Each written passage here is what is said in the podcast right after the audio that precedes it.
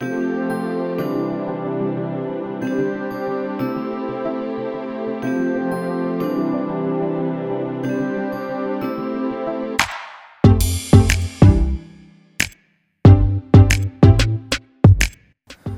い皆さんこんにちは歌です。いかがお過ごしでしょうか？今日は9月13日火曜日です。えー、6月から3ヶ月ダイエットっていうのをしてきてたんですけど、えー、3ヶ月間で体重を3キロそしてお腹周りを3センチ減らすというのをチャレンジしたんですね。で結果をちょっと報告したいなと思います。一旦ね6月最初からなので678の8月末で体重とか測ったんですけどえ、8月末時点で体重は約2 5キロの88.5キロぐらいまで落とせました。なんですけどそのまま順調に減ってって今はね88キロぐらいまでいったんですよ。なのでまあちょっとね3ヶ月半かかりましたけど一応目標達成ででさらにお腹周りはですねなんと4センチ減の98センチまで減りました。なんか結局ね体重のほとんどはお腹周り集中してたっていう結果なのかなと思うんですけどいや痩せてねちょっとすっきりした感じします。最近久しぶりに会った僕のメンバーの女性社員に「あれ痩せました?」って言われたんですよね。やっぱパッと見そう見えるってことなのかなと。まあ久しぶり会ったから前会った時は一番パンパンだったはずなのでそのちょっとずつ変化してるのは特に見てないっていうので印象があったんじゃないかなと思うんですけどまあちょっと嬉しいですね。で何よりもねこう以前はお腹がほんと苦しくてしゃがんだりねあと爪切ってよく言いますけど爪切る時とかねほんと正直うって感じだったんですよ。まあそれもねなくなったしやっぱりね体軽く感じますね。なんだろう。こう歩く時にドシンドシンっていういやそんなに重くないですけどでもね 今までちょっとドシンドシン感を自分でも感じてたんですよね。それがねちょっと足取り軽い感じだしでお腹周りがねなんとなくまあやっぱ張ってる感じがあったんですよね。それがなくなったっていうのがねいやほんと良かったなと思います。はい。ではですね今日はお便りをいただいておりますので紹介させていただきたいと思います。えー、まずですね一つ目なんですが、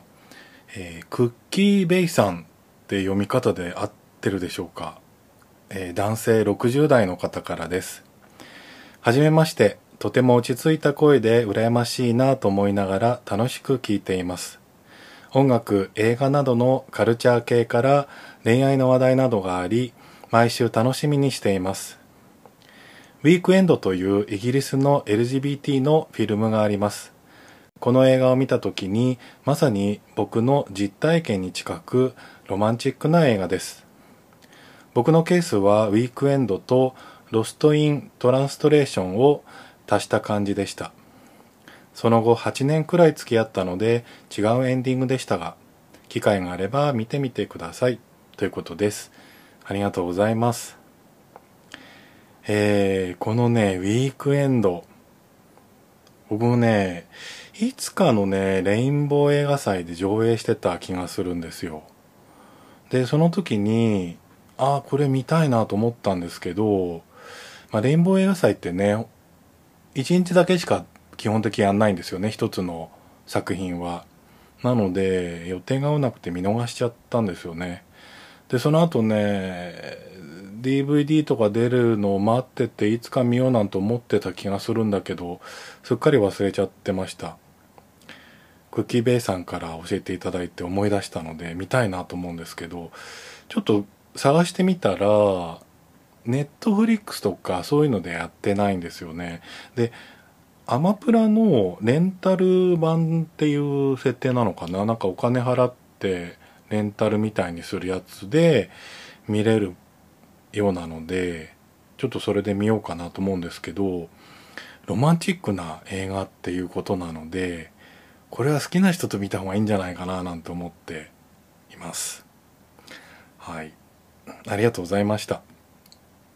えー、続いて明太ゲイリーマンさん男性50代の方からです。歌さんはじめまして。ジェットさんのポッドキャストでこちらを知り聞かせていただいています。福岡の53歳のサラリーマンです。SATC で例えるなら恋愛至上主義のキャリータイプです。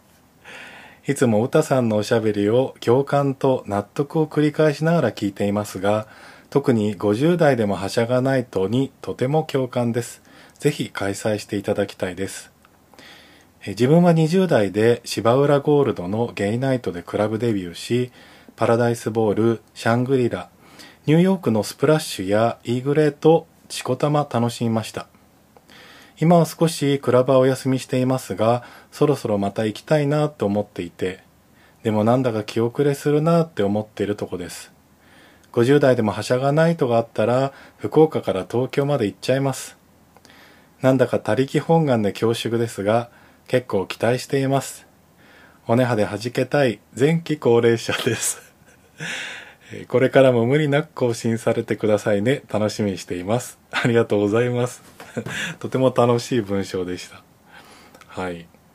えー、まずねジェットさんのポッドキャストえー、独占中年男子の30分からいらっしゃったということで、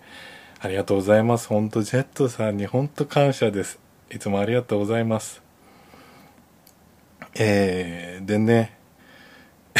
恋愛修行主義のキャリータイプっていうことで、同類ですね。すごい嬉しいです。仲間感があります。あれですね。福岡の方なんですね。53歳、ちょっとお兄さんですね。で、芝浦ゴールドのゲイナイトでクラブデビューっていうことなんですけど、やっぱね、おそらくね、明太ゲイリーマンさんぐらいの方の年代に多い印象がありますね。僕もね、ちょっと行ったことあるんですけど、まあそこでデビューっていう感じではなかったなかなっていう気がします。デビューはね、前もちょっと言ったかな。あの、まあ、クラブ自体は六本木時代にね、あ、六本木時代って変だな。あの、高校生の時六本木で遊び始めたっていうのが最初なんですけど、2丁目のゲイナイトっていうかゲイクラブのデビューっていうと、えー、ディライトなんですね。なので、まあこういうイベント系で言ったらもしかしたら僕も芝浦ゴールドかもしれないなと思います。で、芝浦ゴールドは、90年代の前半ですよね。で、少し遅れて、ラジオシティ日比谷でも、ゲイナイトが開催されてたんじゃないかなと思います。僕ね、ラジオシティはね、行かなかったんですよね。えー、この間ね、知ったんですけど、YouTube で、この、まあ、ラジオシティのゲイナイトとかね、企画したりとか、まあ、そもそもゲイナイト自体、日本のゲイナイト自体を、こう引っ張ってったっていうか企画盛り上げてった吉田さんって方いらっしゃると思うんですけど、まあ、その方がラジオシティの復活祭みたいのをね2019年にやったらしいんですよ。で僕もそもそもラジオシティにあそこ思い出はないのでああやったんだぐらいだったんですけどね芝原ゴールドとかねあとはこの芝浦ゴールドから次に移ったリキッド、新宿のリキッドルームとかね、そこでやってたゲイナイトの復活祭みたいにやってくれたら嬉しいなと思いますね。まあ、この芝浦ゴールドで開催されてたのはザ・プライベートパーティーですよね。で、90年代後半にリキッドルームに場所を変えてっていう感じだった記憶があるんですけど、この明太ゲイリーマンさんがおっしゃるパラダイスボール僕も記憶あるんですけどこれは場所どこだったかなってリキッドルームの後半でやってたのかもしくはアゲハでやってたのかなんかもう記憶が曖昧になってきましたね。まあシャングリラはねアゲハですよね。やいろいろね歴史があるなと思いました。はい。でねクラブへ行きたいけど記憶へするっていうね。いやこれほんとよくわかります。今でもね2丁目とかでクラブイベントありますけどでね最近ではアゲハのね最後っていうのでもイベントありましたけどまあそこはね正直行くつもりでは途中までいてでも、まあ、コロナ禍っていうのもあってねなかなか前の友達誘えなくて迷ってるうちに日が来ちゃったみたいな感じだったんですよ。だから結局行けなかったんですけどなんかねなんだろうもうこの年代だから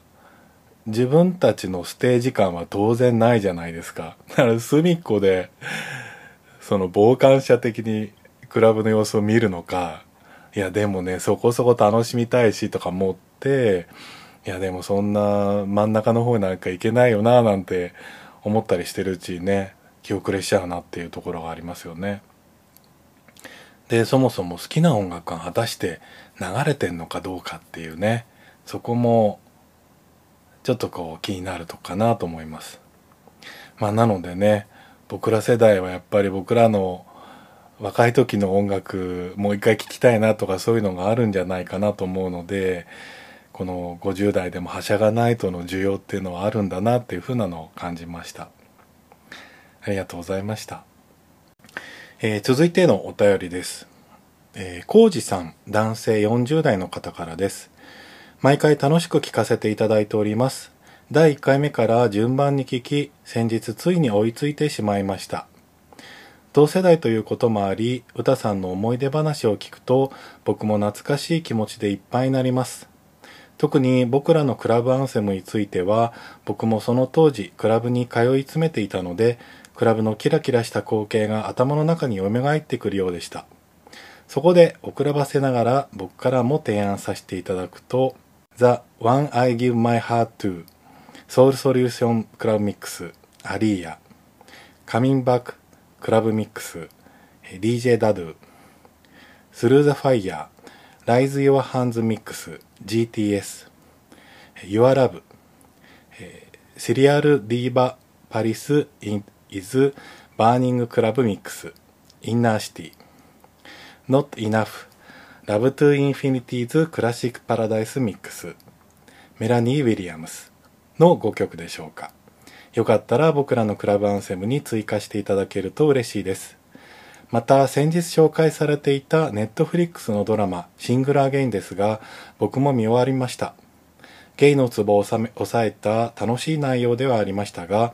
50代を迎えようとしているゲイにそんな出会いの機会が転がっているのかいささか現実離れしているように思いました。もちろんフィクションなのは分かっていますが自分の今のシングルライフを振り返るとギャップを感じます。僕の場合はセックスはそれなりしているものの積極的に彼氏を求めてもいなければそれどころかもう付き合わなくていいかなと思っているような気がします。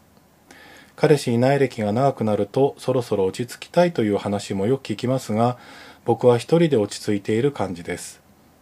年を重ね経験もそれなりに重ねると恋愛至上主義から遠ざかっていくように思うのですが歌さんはいかがですか？これまでの配信を聞かせていただくとこの辺りは歌さんと違うように思うのですが。長文失礼しました。まだ暑い日々が日が続きますが体調を崩さないようにお体どうぞご自愛ください。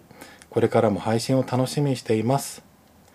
えー、追伸余談になりますが僕らのクラブアンセムに加えられた Lay All Your Love on Me ですが当時一番かかっていたのは Abbacadabra の Disconet、えー、 Revisited Mix だと思います。この曲は Abbacadabra からも何回かリミックスが出されましたが、やはり Disconet Revisited Mix が一番かかっていたように記憶しています。ということです。ありがとうございます。えー、同年代なんですかね、40代後半ってことでしょうかね。で、えー、先ほどと引き続き僕らのクラブアンセムに大変共感していただいて僕も嬉しいです。で、ね、ここでまたスーパーアンセム曲いただきました。もう全部知ってます。まずね、アリーヤなんですけど、ね、残念ながらワクワクして亡くなっちゃいましたよね。飛行機の事故だったかな。えー、この The One I Give My Heart To は、まあ、ソウルソリューションミックスのね、多分代表的な一曲なんじゃないかなと思います。とてもね、まあ声が綺麗だしね、曲もね、なんか素敵ですよね。で、DJ ダドゥもね、あの、本当懐かしいなと思いましたね。え、そして、あ、GTS なんですけど、もう僕大好きでした。まあ、アルバムね、何枚か持ってますね。まあ、初期から中盤ぐらいまででもう終わっちゃ僕の中では終わっちゃったんですけど、えー、日本人の DJ ユニットですよね。3人の DJ のユニットなんですよね。で曲を作ってミックスもしてで歌い手はだいたいメロディーセクストンが一番多かったかな。あの海外の方が歌うっていう感じで。もう全然洋楽完全洋楽な感じでだったかなと思います。でこの「スルーザファイヤーがね、まあ、特に代表的な曲で「Rise Your Hands Mix」ってもうまさにあなたの手上がっちゃうよねみたいなそんな曲ですよね。えー、そしてインナーシティの Your Love これね確かに出てきてなかったなっていう曲ですよね。これも本当に前奏からみんなキャーキャー言っちゃうような曲でしたね。そしてメラニー・ウィリアムスの「Not Enough」これもですよね。これも本当に超アンセム曲であの「ナリラナリラフー」って言うんですよね。これも懐かしいなと思います。もうどれもね本当にアンセム曲って感じなので加えさせていただきたいなと思います。で、追伸でいただいたアバカタブラのレイオール・ユア・ラボン・ミーなんですけど、まあさ、あの、前回のね、話の中では、オールマイティミックスじゃないかっていう話もあったんですけど、あの、こちらのミックスもっていうことで追加させていただきますね。で、僕多分ね、このミックスを聞いて、昔のアバの原曲なんじゃないかなって勘違いしたかもしれないです。アバのミックスの中に Disconet ミックスみたいのが確かあって同じような曲調曲調というかミックスだった気がするのであのおそらく僕がよく聞いてたのはこちらかもしれないですね。はいありがとうございました。いや本当僕らのクラブオムセムが壮大な感じになってきたなと思ってすごい嬉しいです。はい。でですね、もういただいた内容をちょっと一つずつお話しさせていただきたいと思うんですけど、えー、まずね、シングラーゲームを見て、こう思いましたっていうところで、ちょっと気になるとこはね、まず一つ目、50代を迎えようとしてる芸に、そんな出会いの機会が転がっているのかっていうことなんですけど、まあこれね、なかなか悩ましい話かなと思うんですよ。いや確かにね僕の持論から言うと恋人を探していれば出会いの機会はね間違いなくあると思うんですよ。その探すっていう行為に対して結果は絶対ついてくると思っているんですね。ただこのぐらいの年になってくると積極的には探さなくなる人っていうのはね多い印象があります。僕の友達大体こういう感じかなっていう印象があります。で浩二さんのようにねまあそれなりにねエッチをする機会があればまあそれでいいかなっていう恋愛まで進まなくてもいいかなっていうふうに思ってる人もね僕の周りにはなんとなく多い気がするんですね。まあ確かにね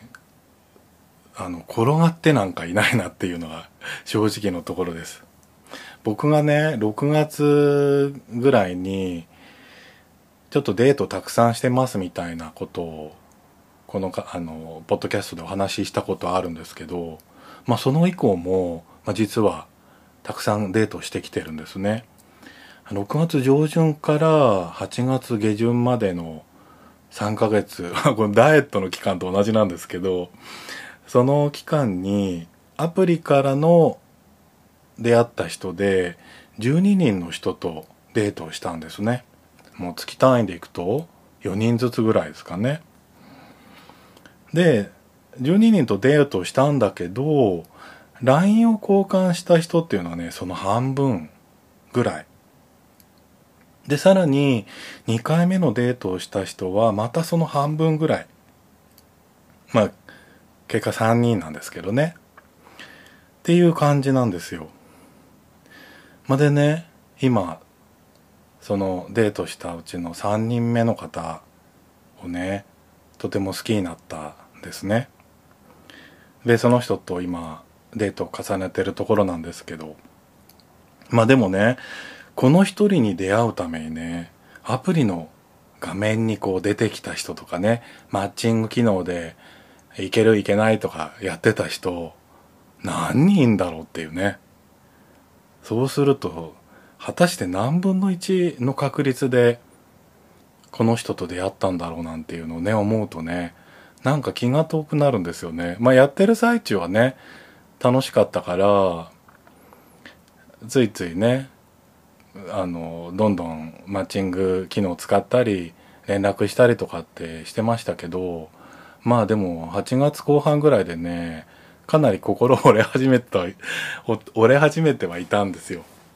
もうなんかやめんどくさくなってきたなとかなんか結局いい出会いないなとかね。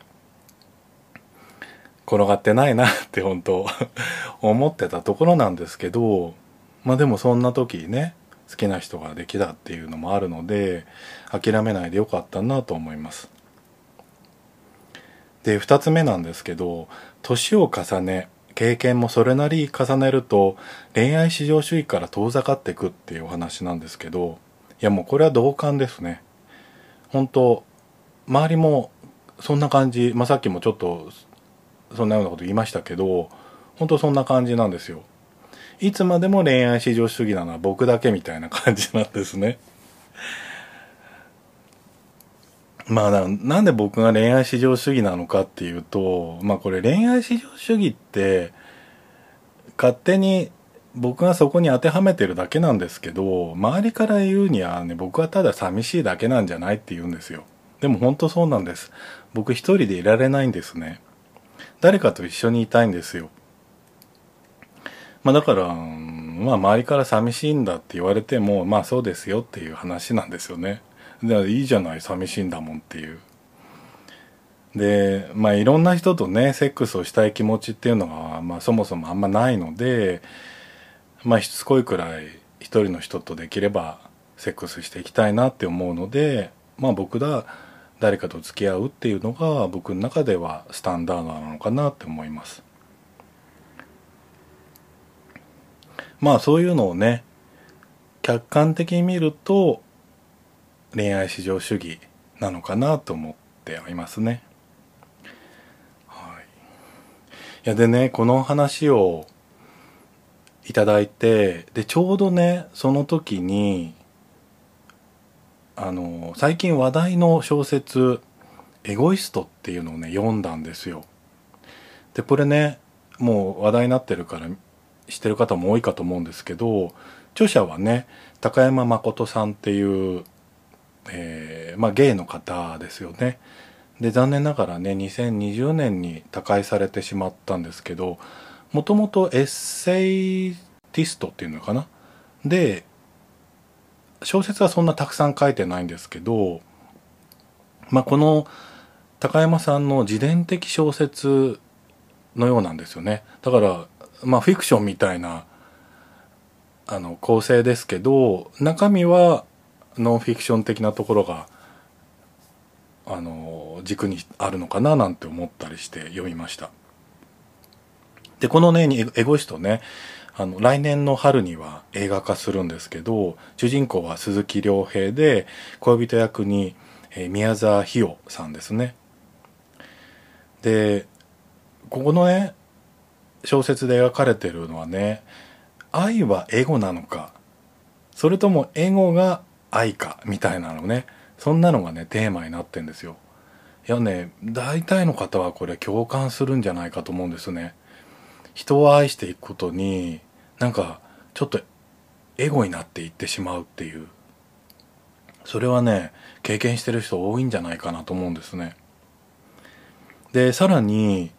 この高山さんはおそらくですけど僕と同世代なんですよね。もう本当に同じ年か1歳2歳ぐらいの違いじゃないかななんていうふうに思ってで東京が舞台ですしもうゲイのライフスタイルがね分かりやすい言葉で表現されてるので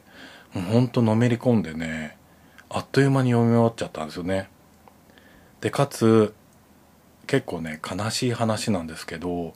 3分の1ぐらいでね泣き出してしまいましたね。もう小説で涙出たのね久しぶりですね。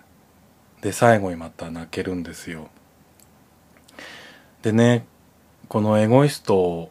の前半部分で出てくるくだりがあいいないいなっていうかねすごい引き込まれるきっかけになったくだりがあるんですけど、えー、数回のセックスでお互いを貪り尽くし恋の手前で終わることがほとんどまあ、これ自分のことを説明する時にこういうくだりがあるんですね。そしてもう一つお互いに顔や体で惹かれ寝た後でやはり好きだと思いそこから続いたことは何度かある。こんなはずじゃなかったとお互いあるいはどちらかが思い次の約束がまとまらないまま顔を忘れていってしまったことはそれ以上にある。っていうくだりがあるんですね。いやこれね本当にまさに僕の最近の恋活だったななんて思うんですよもうねなんか恋愛自体がちょっとしばらくないとその恋愛モードになるまでも当然時間かかるし、まあ、そもそもゲイの恋愛のスタートって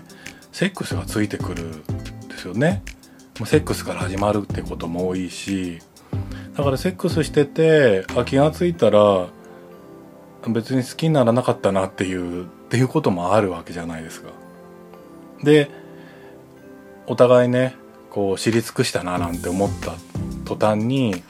まあでもちょっと違うかもっていうふうに思ってしまうこともあったりして、まあ、それはセックスから入るからいけないのかどうかっていうのがね本当 永遠の課題っていうかもうそれ答えが分かんないですよね。まあ結局ね結果的に僕もこの3ヶ月たくさんの人とデートして思ったことは、まあ、数をこなさないと結果が出ないのかなと思ったんですよね。まあ、まあ出会い自体はねこう好きな人ができた時っていやほんと奇跡だなと思うんですけど少ない機会から出会う奇跡もあれば多い機会から出会う奇跡もあるのかななんて思いましたまあ僕はね後者の多い機会から出会ったっていうことかなと思います。まあ、これがねイケメンだったらもっと少ない機会で出会うんじゃないかなとかねそういうのも思ったりはしますけどまあ果たしてどうかな結局その時の運とかね巡り合わせっていうのもあるから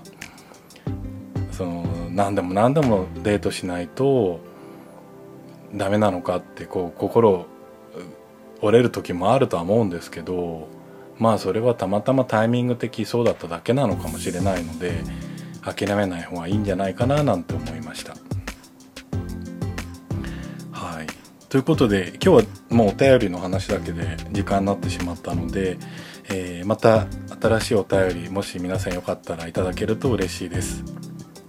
はい、では今日はもうこの辺で終わりたいと思います。また次回お会いしましょう。さようなら。